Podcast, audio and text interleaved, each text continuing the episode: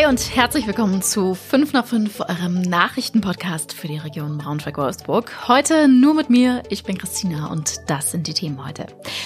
Auftragsmord in Wolfenbüttel. Heute sind die Urteile gefallen. Die Braunschweiger Jugend protestiert gegen ein Musikverbot in Parks. Und ein junger Fußballer aus Nigeria kämpft auf den sozialen Netzwerken für ein Probetraining bei Eintracht Braunschweig. Die Geschichte klingt eigentlich wie aus einer amerikanischen Serie oder so. Sie ist aber wirklich hier bei uns passiert im beschaulichen Wolfenbüttel. Zwei Frauen, Mutter und Tochter, engagieren einen Auftragsmörder, um den Ex der Tochter umzubringen. Heute sind in dem Prozess die Urteile gefallen. Erik Westermann aus unserer Redaktion war da dabei. Erik, wir haben ja letztens im Podcast auch schon mal über den Fall gesprochen, aber hol uns doch trotzdem noch mal kurz ab. Was genau ist da passiert? Ja, gerne. Also es ist so gewesen, dass ähm, Anfang Dezember letzten Jahres ein Mann in der Polizeiwache in Wolfenbüttel stand und gesagt hat, ähm, hier hört mal, ähm, ich wurde übrigens als Auftragsmörder engagiert. Die Polizisten haben verständlicherweise etwas skeptisch reagiert. Ähm, aber als er dann 5000 Euro ähm, auf den Tisch gelegt hat und gesagt hat, hier, das ist ein Teil äh, des Lohns, den ich dafür bekommen habe, da ist man dann doch hellhörig geworden und hat dem Mann zugehört, äh, war überzeugt dann auch davon, dass er die Wahrheit sagt, weil er insgesamt 17.000 Euro übergeben hat, die er von zwei Frauen erhalten haben soll.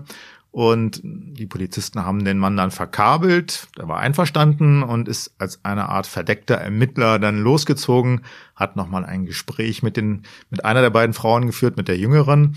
Ähm, und ähm, die Polizei hat das Ganze dann mitgehört, mitgeschnitten und dieses Gespräch ist dann auch so das Hauptbeweismittel im Prozess gewesen. Und der ist dann heute mit dem Urteil zu Ende gegangen. Also ich habe es quasi schon vorweggenommen. Sie sind verurteilt worden. Zu was? Zu wie viel? Genau, also die jüngere der beiden, also 41 Jahre alte Frau aus Wolfenbüttel, die ist so als treibende Kraft äh, gesehen worden vom Gericht. Die ist zu fünf Jahren und sechs Monaten Freiheitsstrafe verurteilt worden wegen versuchter Anstiftung zum Mord. Ging da um den Streit ums Umgangsrecht mit dem gemeinsamen Sohn.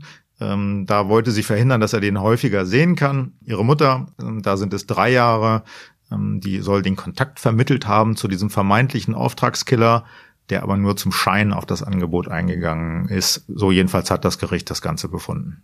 Krass. Also es hört, hört sich ja wirklich an wie irgend so ein Skript für so eine Fernsehserie oder sowas. Ne? Ja, könnte, könnte eine HBO-Serie sein oder sowas in der Art. Ähm, alle Beteiligten waren auch einigermaßen erstaunt, dass sowas tatsächlich passiert. Der Richter hat noch gesagt in seiner Urteilsbegründung, äh, sowas hat es noch nicht gegeben. Im beschaulichen Wolfenbüttel so ein äh, so eine Geschichte.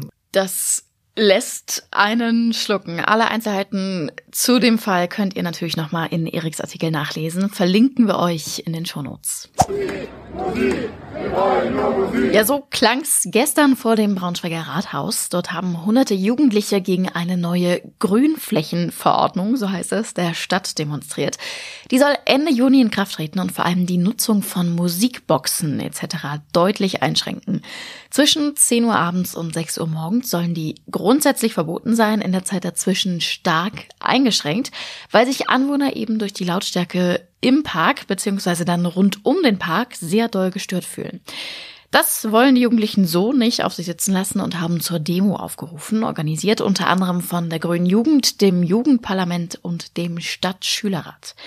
Denn, so argumentieren sie, viele können sich die Eintritte in teure Clubs und Bars eigentlich gar nicht leisten und müssen dann auf die Parks ausweichen. Ich bin dagegen, weil ich setze mich selber ganz viel ehrenamtlich dafür ein, äh, dass wir Kultur schaffen, die für alle kostenlos zugänglich ist und das passiert eben auch auf den Grünflächen. Denn die Leute, die wenig Geld haben, die Leute, die Rassismuserfahrungen in Parks machen, die werden aus den Parks verdrängt und können nicht einfach in, in, irgendwelche Clubs ausweichen. Und das ist halt einfach ein krasses Machtungleichgewicht zwischen denjenigen, die sich ihre Wohnung am Park leisten können und denjenigen, die sonst keinen anderen Ort haben. Ich finde es ehrlich gesagt total schwierig und kann irgendwie alle Seiten so ein bisschen verstehen. Also die Jugendlichen, die gerne im Park sitzen wollen und aber auch diejenigen, die da wohnen und sagen, boah, das ist uns einfach zu laut. Was sagt ihr? Schreibt uns gerne eine Nachricht oder WhatsApp und wenn ihr euch zum Beispiel auch irgendwie noch nicht so ganz sicher seid und noch ein bisschen Input braucht, dann lest gern auch mal in die Pro-Kontra-Argumente aus unserer Redaktion rein. Verlinken wir euch auch in den Shownotes. Und jetzt kommen wir zu einer total süßen Geschichte. Ein junger Fußballer aus Nigeria wird zum Internetstar, weil er auf Twitter um ein Probetraining bei Eintracht Braunschweig bettelt. Zuletzt hat er jetzt ein Foto von sich hochgeladen, auf dem hält er so ein Plakat hoch und auf dem steht auf Englisch Hallo PV, also Peter Vollmann, der Sportchef von Eintracht Braunschweig, bitte lass mich ein Probetraining bei deinem Club machen.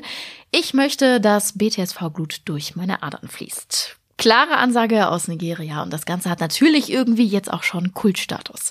Auf welchem Niveau der junge Mann spielt, das ist allerdings nicht so ganz klar und Eintracht Braunschweig hat sich Stand jetzt zumindest auch noch nicht dazu geäußert. Die Einschätzung unserer Sportredaktion, die verlinken wir euch aber natürlich in den Shownotes.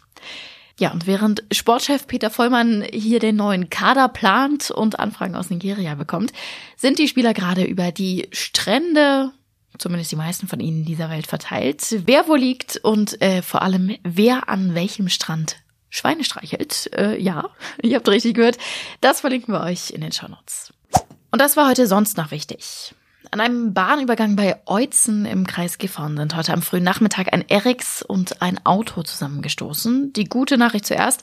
Zum Glück ist niemand schwer verletzt worden. Augenzeugen konnten die Fahrerin schon aus ihrem Auto befreien, noch bevor die Einsatzkräfte da waren.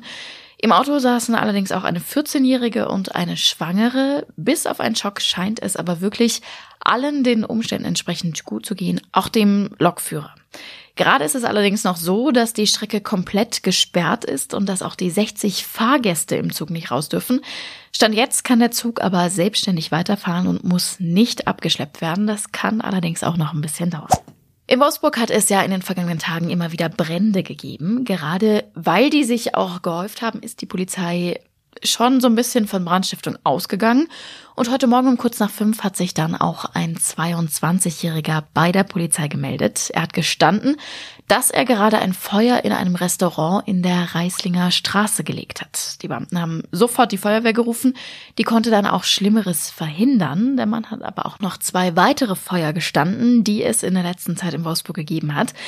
Jetzt muss erstmal überprüft werden, ob seine Aussage überhaupt so stimmt. Zum Motiv wollte er allerdings auch noch nicht sagen. Und noch ein kleiner Ausflugstipp zum Abschluss. Seit heute ist das Löwenlabyrinth im Braunschweiger Westpark wieder eröffnet. Das gibt seit 2020, also seit gut drei Jahren. Und es ist ein Riesenlabyrinth in Form des Braunschweiger Löwen, der aus Elefantengras wächst. Spannende Sache auf jeden Fall und auch noch gut fürs Klima. Alle Hintergründe verlinken wir euch in den Show Notes. Das war's auch schon für heute. Ihr wisst ja, wie es läuft. Wenn ihr Fragen habt, Anregungen oder Kritik, schreibt sie gerne per WhatsApp an die Nummer in den Show Notes oder auch an 5 nach 5 at funkemedien.de. Und wie immer freuen wir uns natürlich, wenn ihr uns weiterempfehlt an Freunde, Bekannte, Oma, Mama, jeden, den ihr kennt. Einen schönen Feierabend wünschen wir euch.